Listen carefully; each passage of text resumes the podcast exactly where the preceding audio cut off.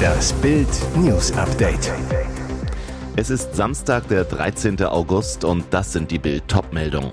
Schwerer Verdacht, hat Ex-US-Präsident Trump geheime Dokumente über Atomwaffen bei sich zu Hause gebunkert. Bild gibt Spartipps gegen Teuerkrise. Fußballtruppe aus Baden-Württemberg bestellt auf Mallorca 600 Bier zum Frühstück.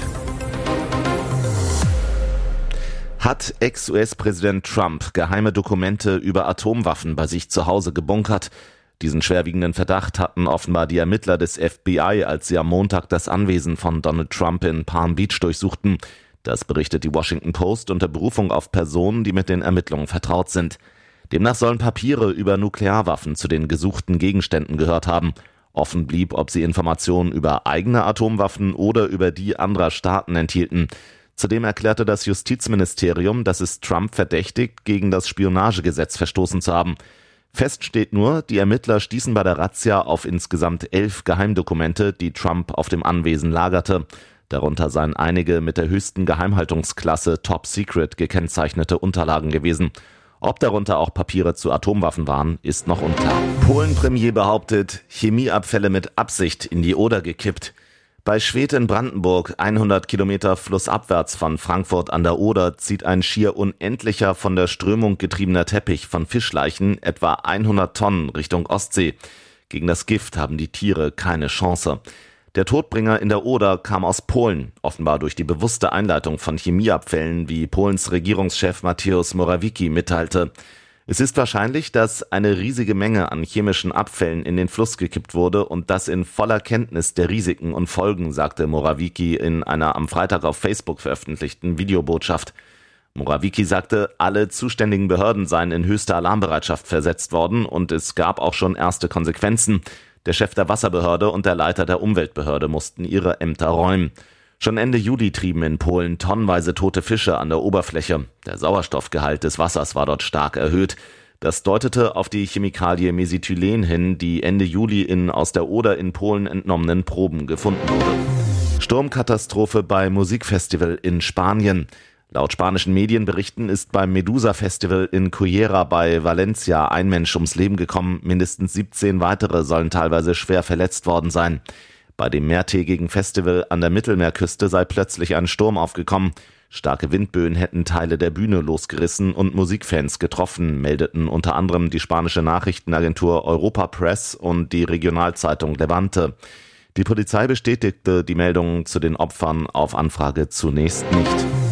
Das Bildpaket gegen die Teuerkrise, wo noch Sparpotenzial bei Strom und Gas ist, was sie bei steigenden Nebenkosten tun können. Deutschland steckt in der Teuerkrise. Gaspreise schießen ins Unermessliche. An der Supermarktkasse zeigen sich die Auswirkungen der Inflation. Und dann erhöhen auch noch die Stromanbieter trotz Garantie ihre Preise. Die Nebenkosten explodieren. Blackout-Befürchtungen stehen im Raum. Wie können Sie den Kostenhammer abfedern? Wo steckt noch Sparpotenzial drin? Bild gibt die besten Tipps, lässt Betroffene sprechen und Experten analysieren. Wegen der explodierenden Gaspreise werden Millionen Haushalte ihre Nebenkosten nicht zahlen können, fürchtet der Deutsche Mieterbund. Laut Bundesverband der Energie- und Wasserwirtschaft stieg der durchschnittliche Gaspreis für Haushalte in Mehrfamilienhäusern schon jetzt gegenüber 2021 um 105 Prozent. Spätestens im kommenden Jahr, wenn die Heizkosten für 2022 abgerechnet werden, droht eine dicke Nachzahlung. Und so mancher Vermieter könnte wegen der Preissteigerung schon jetzt höhere Vorauszahlung verlangen. Was Sie tun können, um die Energiekosten zu drücken, erfahren Sie bei Bild Plus. Rührei mit Speck, Kaffee und Croissants. In der Schinkenstraße am Ballermann frühstückt man rustikaler. Bei der Mannschaftsfahrt nach Mallorca bestellten die Hobbykicker der SG Ropfe aus Elstal in Baden-Württemberg morgens um 10.30 Uhr im Biergarten Bamboleo einfach mal 600 Pilz zum Frühstück. 2019 hatten wir schon mal die Schnapsidee, richtig viel Bier zu bestellen, also haben wir 400 Biere geordert, so Ropfe-Mitglied Maurice zu Bild. Dieses Mal wollten wir es toppen, haben also mit 25 Mann 600 Pilz bestellt. Kosten für das feuchtfröhliche Frühstück 1260 Euro. Maurice, die haben vier Zapfhähne, die dauerhaft liefen. Nach einer halben Stunde waren alle Biere da. 2019 musste noch ein Mitarbeiter Gläser kaufen, dieses Mal waren sie vorbereitet. Jedes Jahr fahren die Schulfreunde, die vor sechs Jahren für ein Fußballturnier ihren Club gründeten, zum Männertrip nach Malle. Mehr zu der feuchtfröhlichen Reise gibt es auf Bild Plus. Und jetzt weitere wichtige Meldungen des Tages vom Bild Newsdesk. Eine Woche nach Autounfall. Schauspielerin Anne Heche ist tot. Das Leiden hat ein Ende. Die US-Schauspielerin Anne Heche, bekannt aus Ellie McBeal, Sechs Tage, Sieben Nächte, ist gestorben. Eine Woche nachdem sie bei einem Autounfall schwer verletzt wurde. Ein Sprecher bestätigte den Tod der 53-Jährigen am Freitag in einer Mitteilung, die US-Medien vorlag. Demnach ist der Hirntod eingetreten. Nach den Gesetzen in Kalifornien gilt ein Mensch damit als tot. Sie sei aber weiter an Apparate angeschlossen, um eine Organspende durchzuführen. Heish war 53 Jahre alt und hatte zwei Söhne, Homer und Atlas. Am 5. August verursachte die Ex-Freundin von Talkshow-Queen Ellen DeGeneres einen schweren Autounfall in Los Angeles. Dabei krachte ihr Mini Cooper so schwer in eine Hauswand, dass dieser Feuer fing. Es dauerte fast eine Stunde, bis die Rettungskräfte Heish aus dem brennenden Auto befreien konnten, doch die Schauspielerin erlitt so schwere Verletzungen, dass sie ins Koma fiel. Eine Blutuntersuchung ergab, dass Heish Kokain und Fentanyl im Körper hatte. Durch den Crash erlitt sie zudem ein schweres anoxisches Hirntrauma, wie ihre Familie in einem Statement verkündete. Seit 19 Tagen Kranwahnsinn in NRW. Warum holt ihn keiner runter? Münster. Weil die Stadt seinen Müll entsorgt hatte, stieg Nicolas T. ihr mal so richtig aufs Dach. Dort sitzt er jetzt seit 19 Tagen und weigert sich runterzukommen. Mit einem Rucksack voller Proviant stieg der Müllsammler am 25. Juli heimlich auf den Kran eines riesigen Baugerätes der Firma Wohn- und Stadtbau GmbH in Münster. Grund, zwei städtische Mitarbeiter hatten mit Müll gefüllte Einkaufswagen des Messis einkassiert und entsorgt. Seitdem geht im Umfeld des Krans nichts mehr. Die Baustelle, auf der 57 Mehrgenerationenwohnungen entstehen sollen, ist gesperrt. Pro Tag fallen 25.000 Euro Kosten an. Eine wichtige Straße musste gesperrt werden. 19 Tage Stillstand. Warum holt ihn niemand vom Kran herunter? Weil es sich um ein Privatgelände handelt, ist die Polizei nicht zuständig, dafür das Ordnungsamt Münster.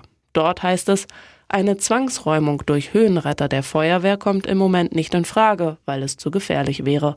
Also sitzt Nicolas T. seit fast drei Wochen auf dem Kran, grölt herum und fordert seine Schätze zurück. Gespräche mit Verantwortlichen des Ordnungsamtes blieben bisher erfolglos. BVB Youngster retten Dortmund. Erst Fleckenflutscher, dann Jokerfest. Am Ende darf er auch ohne eigenen Treffer jubeln. Dortmund dreht beim Debüt von Anthony Modeste in Freiburg ein 0 zu 1, gewinnt 3 zu 1 und ist zumindest bis heute Tabellenführer. Der Ex-Kölner ich bin erst seit Dienstag dabei, das braucht seine Zeit. Vielleicht gibt es meine Torpremiere im ersten Heimspiel gegen Bremen. Die schwache Bilanz von Modeste, drei Torschüsse, 22 Ballkontakte, 15 Prozent gewonnene Zweikämpfe, 11 Sprints, 52 intensive Läufe. Dreimal treffen tun schließlich andere, Wolf, Björn und Mukoko. Nico Schlotterbeck bei The Zone. Freiburg hat uns alles abverlangt. Ehrlich gesagt, bis zum 1 zu 1 waren sie einfach besser. Es ist sehr, sehr viel Luft nach oben. Wir haben heute ein Gegentor kassiert, aber wir hätten auch zwei, drei kassieren können. Trainer Edin Terzic, wir haben uns gewehrt, haben drei Tore durch drei Einwechselspieler gemacht und gezeigt, wie gut der Kader ist. Weitere spannende Nachrichten, Interviews, Live-Schalten und Hintergründe hört ihr mit Bild TV Audio. Unser Fernsehsignal gibt es als Stream zum Hören über TuneIn und die TuneIn-App auf mehr als 200 Plattformen, Smartspeakern und vernetzten Geräten.